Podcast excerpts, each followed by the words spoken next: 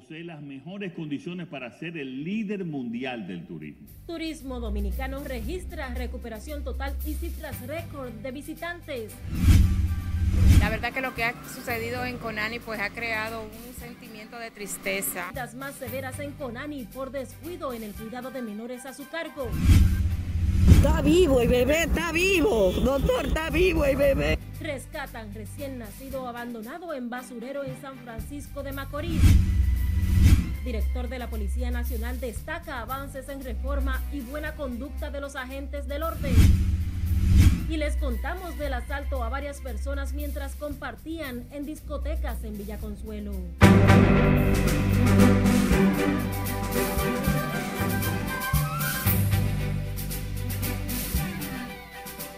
Bienvenidos en nombre de todo el equipo a la emisión fin de semana de Noticias RNN. Soy Escarelet Guichardo y hoy tengo el honor de informarles con los acontecimientos noticiosos de esta jornada. El presidente Luis Abinader aseguró este domingo que el turismo del país se ha recuperado por completo y exhibe cifras récord pese a la crisis por la pandemia y los conflictos internacionales.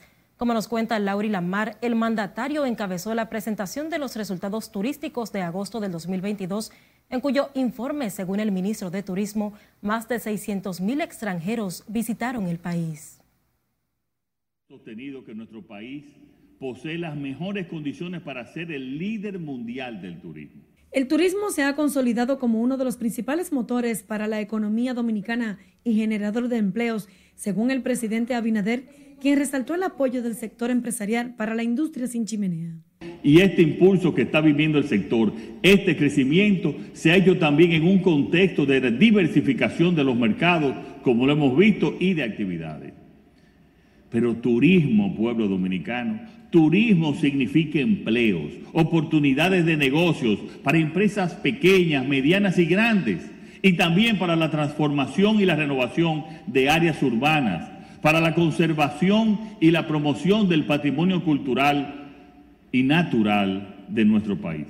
Al encabezar la presentación de las cifras que ofrece mensualmente el Ministerio de Turismo sobre la llegada de visitantes al país, el mandatario destacó que solo en agosto pasado la República Dominicana registró la visita de 621.953 extranjeros. Estos aún son momentos de incertidumbre y muchos cambios en el mundo. Y hay dos opciones. Adaptarse al cambio que otros proponen o liderarlo. Nosotros hemos optado por el segundo. República Dominicana tiene que ser la líder e ir a la vanguardia de las soluciones y de los cambios del sector.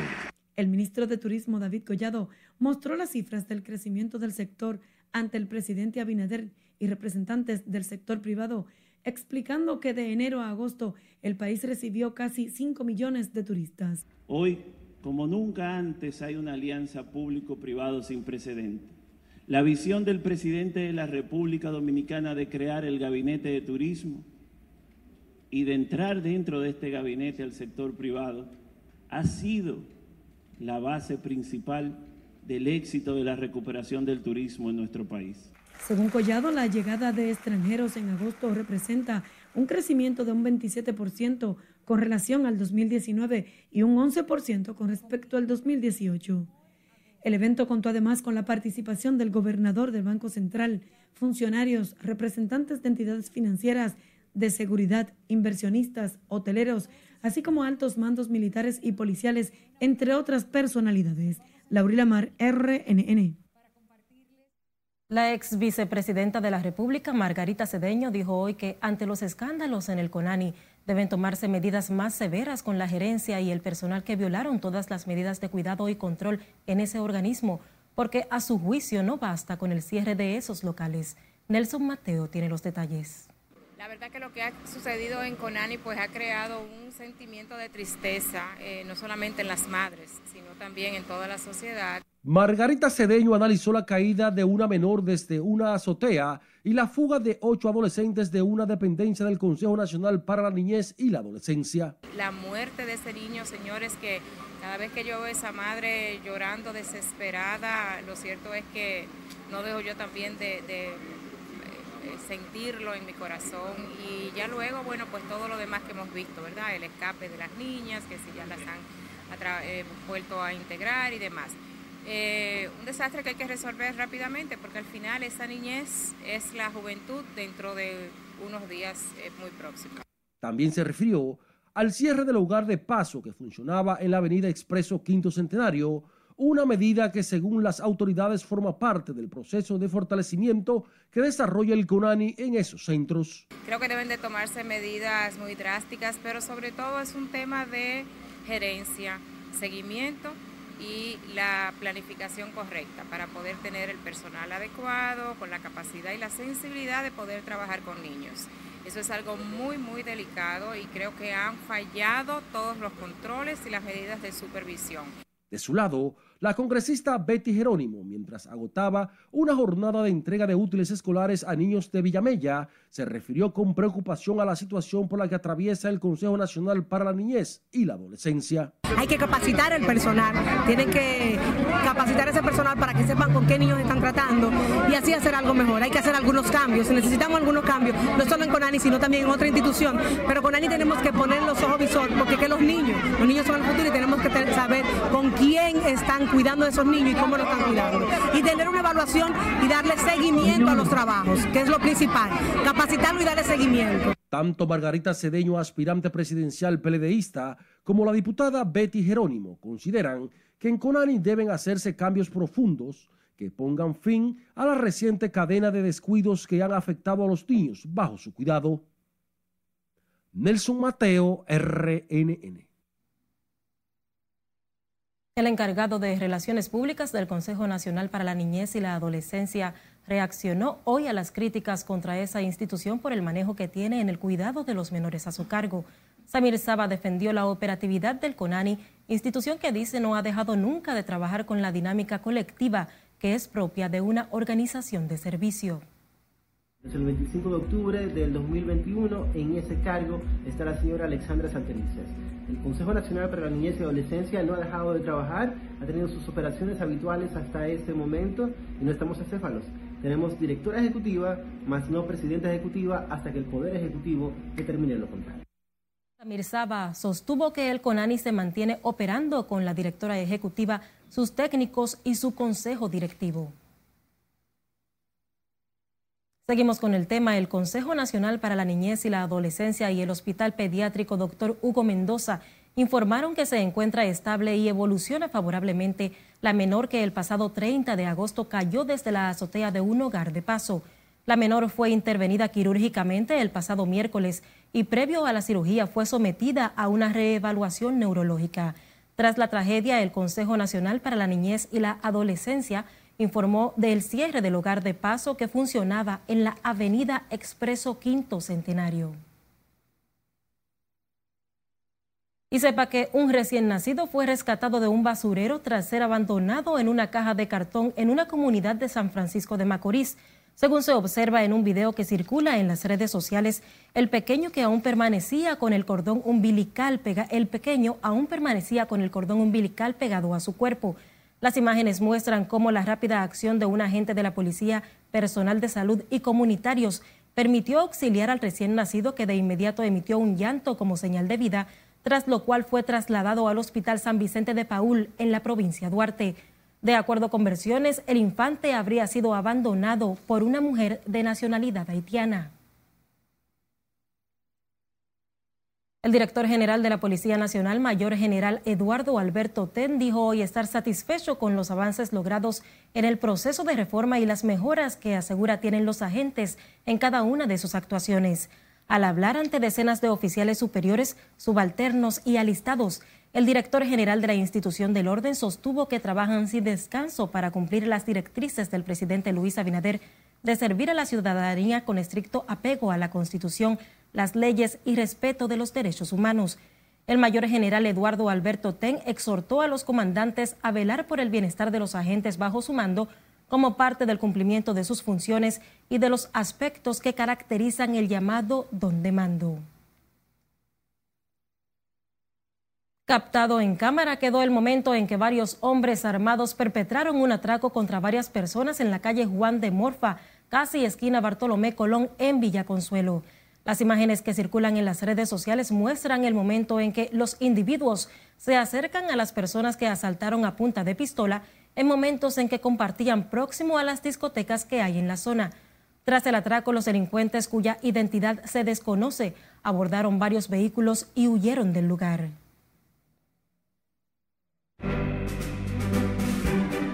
Vamos a una pausa. Al volver, Asociación de Fiscales Dominicanos deja sin efecto el llamado a paro para este lunes. Además, diputados no han sido apoderados sobre denuncia de crisis en la Cámara de Cuentas. Y el defensor del pueblo aclara, hay respeto y consenso entre el director de la institución y sus suplentes. Más al volver, siga con RNN, emisión fin de semana.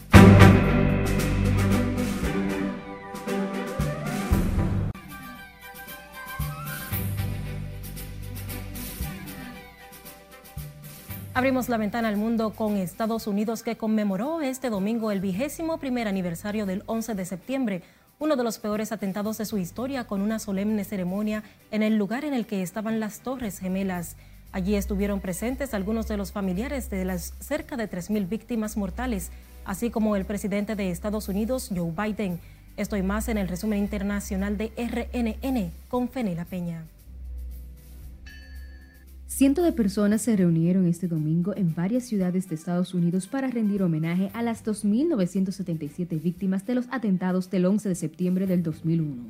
Ese día fueron 19 los terroristas que secuestraron cuatro aviones que estrellaron contra las Torres Gemelas en el World Trade Center en Nueva York, un campo de Shanksville en Pensilvania y el edificio del Pentágono en Washington, en ataques coordinados por el grupo extremista islámico Al-Qaeda como parte de las ceremonias por el vigésimo primer aniversario de uno de los acontecimientos más lúgubres en la historia de Estados Unidos, el presidente Joe Biden depositó una ofrenda floral en el Pentágono y destacó en un discurso el carácter de los estadounidenses para hacer frente a los momentos difíciles con sacrificio, amor, generosidad, fuerza y resistencia.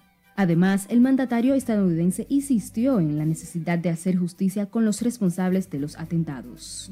Biden recordó en su discurso por el 21 aniversario de los ataques las palabras de apoyo de la reina Isabel II de Inglaterra luego de los atentados del 11 de septiembre del 2001. El ataúd de la reina Isabel II llegó a Edimburgo tras un recorrido de más de seis horas en una caravana que partió desde el castillo de Balmoral. El féretro de la monarca recorrerá varias residencias reales del Reino Unido antes de permanecer cuatro días en el Palacio de Londres, para permitir que el público les presente sus respetos y el posterior funeral de Estado programado para el lunes 19 de septiembre. Al menos cinco personas murieron este domingo en un sismo de magnitud 7.6 en el este de Papúa Nueva Guinea, que dañó edificios, provocó deslizamientos y dejó también numerosos heridos.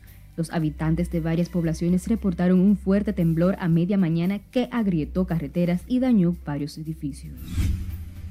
El presidente de Venezuela, Nicolás Maduro, aseguró que su país está dispuesto a exportar todos los productos que sean necesarios para sortear la actual crisis energética global. Nicolás Maduro afirmó que con el actual conflicto en Ucrania, Venezuela ha adquirido cada vez más importancia en la ecuación energética y la estabilidad económica del mundo, y advirtió que con la llegada del invierno en el hemisferio norte, la crisis del suministro podría ser trágica y espantosa. En Chile, centenares de personas salieron este domingo a las calles para conmemorar 49 años del golpe de Estado de 1973 en que se impuso una dictadura en el país, en un homenaje a la figura de Salvador Allende a cargo del presidente Gabriel Boric y una jornada marcada por los hechos de violencia aislados. Finalizamos con el rey Carlos III, quien se hizo virar en las redes sociales momentos antes de firmar la proclamación de ascenso que marca su llegada oficial al trono británico. Mientras iba a rubricar la histórica proclamación, el soberano le indicó frenéticamente a un asistente que moviera una caja de bolígrafos y un tintero de su escritorio, que los espectadores describieron como demasiado pequeña para el enorme documento. En las internacionales, Fenela Peña, RNN. Las violentas protestas recrudecidas en Haití han impactado el comercio binacional dejando pérdidas millonarias.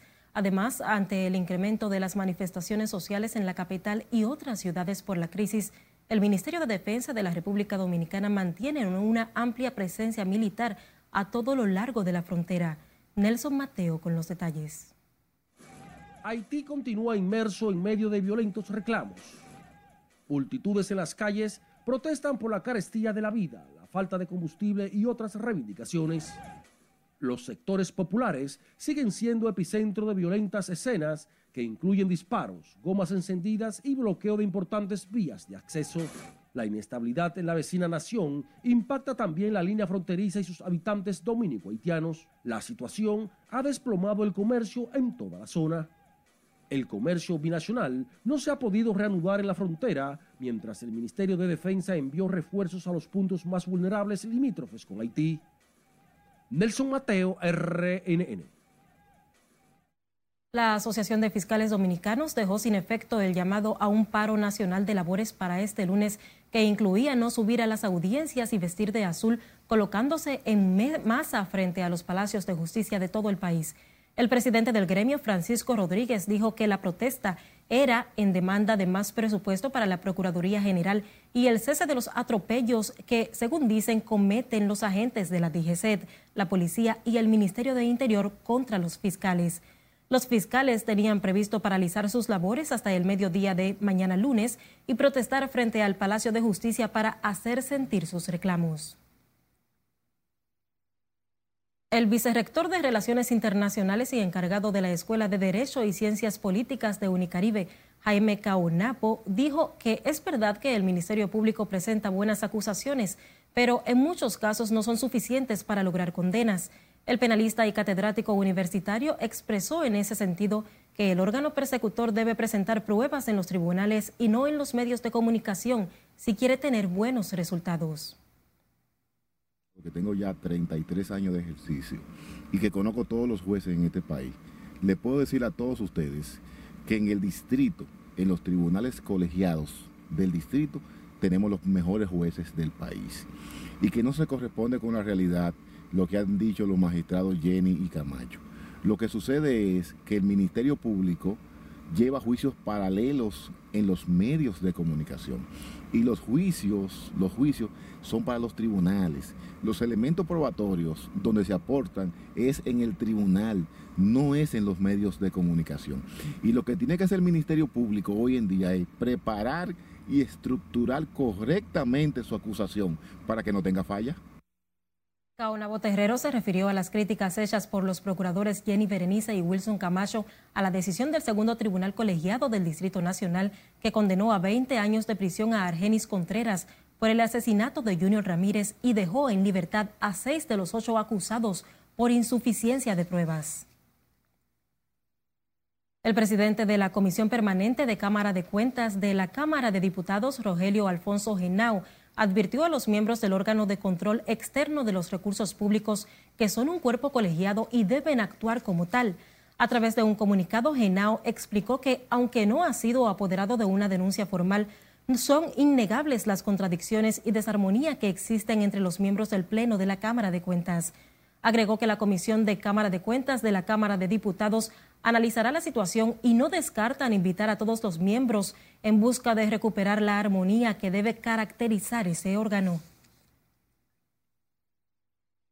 El defensor del pueblo aclaró este domingo que no existen diferencias entre su titular Pablo Ulloa y sus adjuntos y suplentes. En un comunicado, la institución encargada de garantizar la defensa de los derechos de las personas indicó que a lo, a lo, interno de la entidad existe consenso para que las ejecutorias de ese órgano se realicen de manera coordinada. Asimismo, destaca que el diálogo respetuoso e institucional es fundamental para seguir dando pasos en aras del fortalecimiento del defensor del pueblo. La aclaratoria tiene lugar luego de que el segundo suplente Miguel Puello solicitara al Congreso Nacional intervenir en las diferencias que habrían surgido entre los miembros del Defensor del Pueblo. El Ministerio de Salud Pública reportó hoy 205 casos nuevos de COVID-19 y cero fallecimientos en las últimas 24 horas. De acuerdo al boletín de la Dirección de Epidemiología, el total de fallecidos es de 4.384, mientras que los casos acumulados ascienden a 642.171. En la actualidad se mantienen activos 891 casos y se han realizado en las últimas 24 horas 2.299 pruebas. La positividad diaria se sitúa en 21.40% y en las últimas cuatro semanas en 6.14%. La red hospitalaria cuenta con 2.373 camas COVID, de las cuales 39 están ocupadas, en tanto las camas de unidad de cuidados intensivos tienen 585 disponibles, de las cuales 7 están en uso.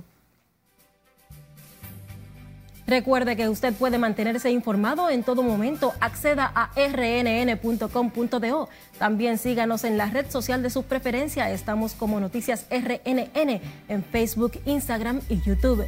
Envíenos además sus denuncias al número que ven en pantalla y escúchenos en las diferentes plataformas de audio.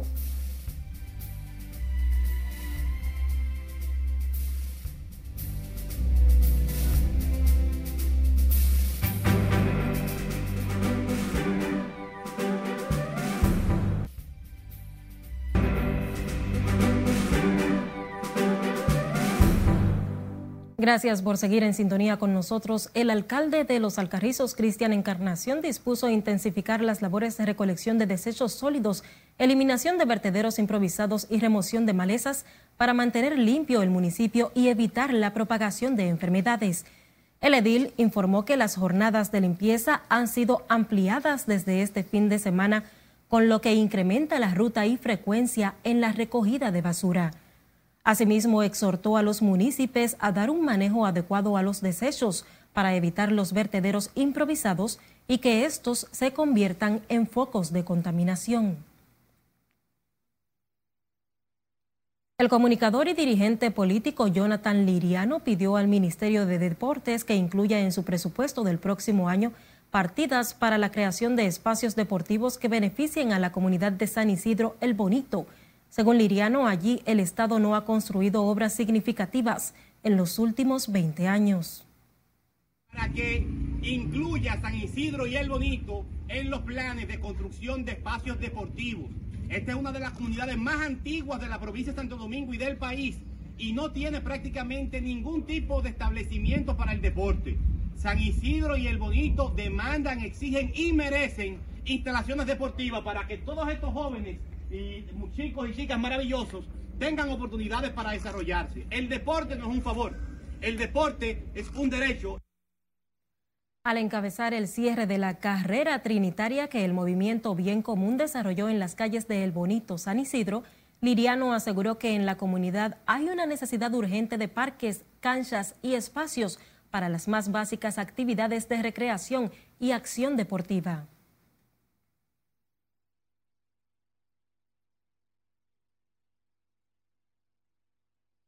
Y ocho películas dominicanas se proyectarán en el Festival Latino de Cine de Nueva York, que se celebrará entre el 12 y el 18 de septiembre, con una lista de 105 films en varios países. Se trata del principal evento de cine latino urbano de Estados Unidos, que tiene como objetivo crear audiencias para el cine latino, apoyar a la comunidad cinematográfica y fomentar las relaciones con el talento latino. Las películas dominicanas en cartelera son Winterball, Candela, Carajita, Jupía, Perejil y Morena, así como el documental Dossier de Ausencias y el cortometraje Al final de la calle. Así finalizamos esta emisión de Noticias RNN. Gracias por el favor de su sintonía. Feliz resto de la tarde.